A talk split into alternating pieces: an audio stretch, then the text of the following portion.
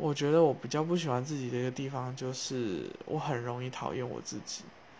呃，就是这是一个老毛病了啦。我从小到大就很很会用那种负面的语言去形容自己的状况，像是我可能丢垃圾没有丢进垃圾桶里面，我就会很凶的在内心大骂自己是个垃圾北七，干烂死了，到底在干嘛？对，就是我会用那种。